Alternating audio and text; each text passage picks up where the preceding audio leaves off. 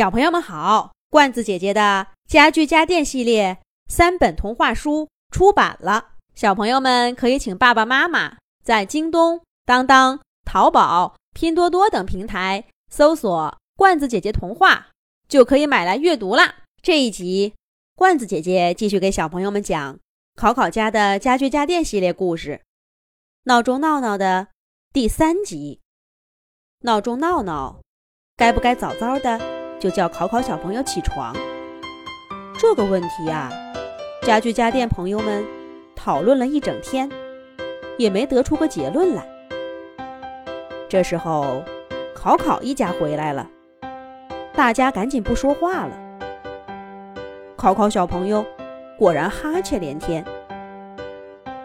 看着吧，今天晚上考考就会早点睡觉，还有被子和枕头。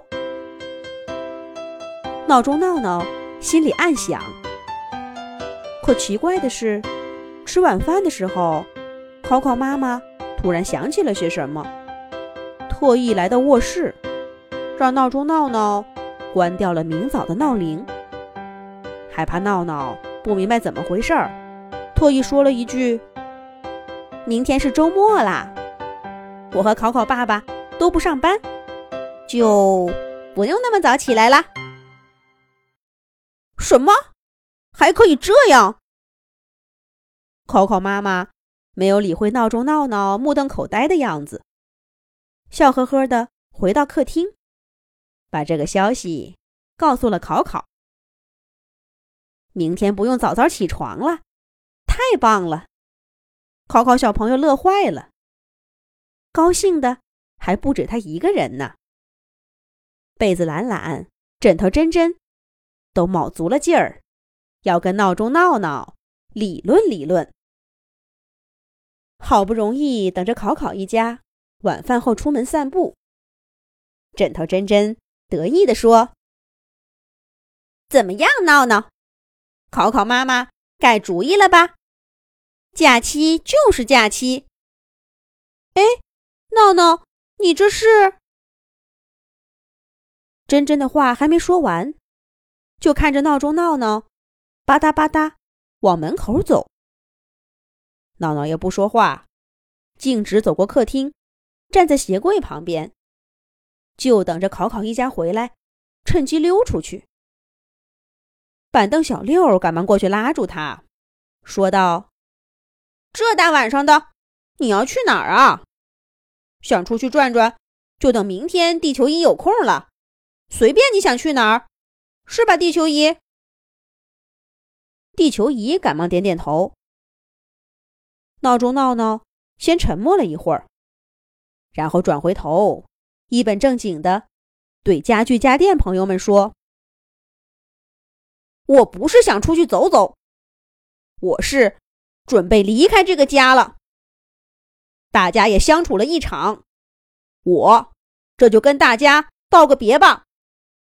再见。”懒懒、真真，明天你们跟考考小朋友好好的睡个懒觉吧，我不会再打扰你们了。啊，这听完闹闹的话，大家都愣住了。在一起这么久了，这还是第一次有人要主动离开考考家呢。为什么呀？好端端的，干嘛要走呢？不就是吵了一架吗？大家观点不同，可以商量嘛，别冲动啊！闹闹，就是啊，闹闹。虽然认识时间不长，但我们大家都把你当朋友了，这是何必呢？家具家电朋友们七嘴八舌的劝着，可是闹闹执意要走。最后啊，还是跟他吵架的被子懒懒说了一句。我明白了，是因为考考妈妈说好了的，要考考养成好习惯。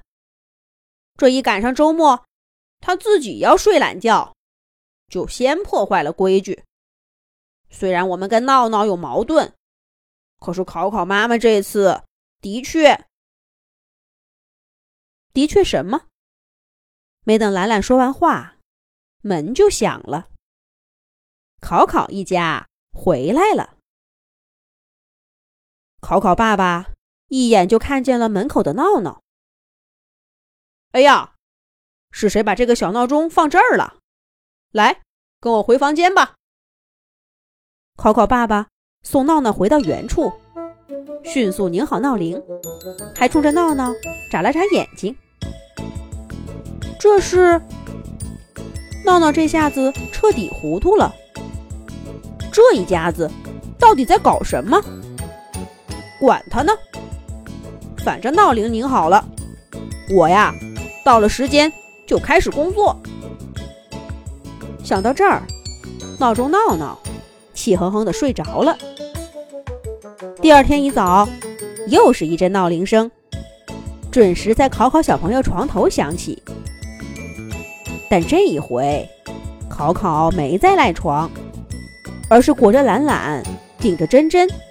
还拎起闹闹，冲到爸爸妈妈的房间里，大声说道：“爸爸妈妈，起床啦！”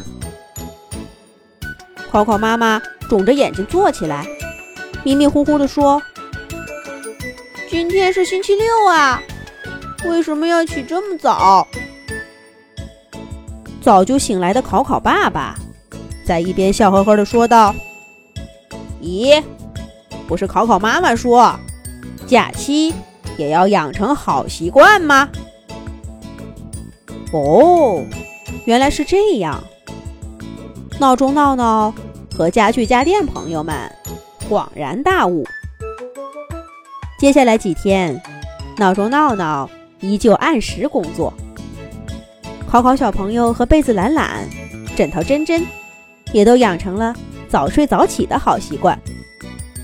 不过呀，闹闹也做了些让步，遇到周末，就把七点钟的闹铃调整到八点钟，让考考一家多睡上一个小时。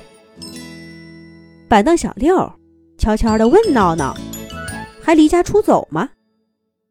闹闹笑了笑，没有说话了。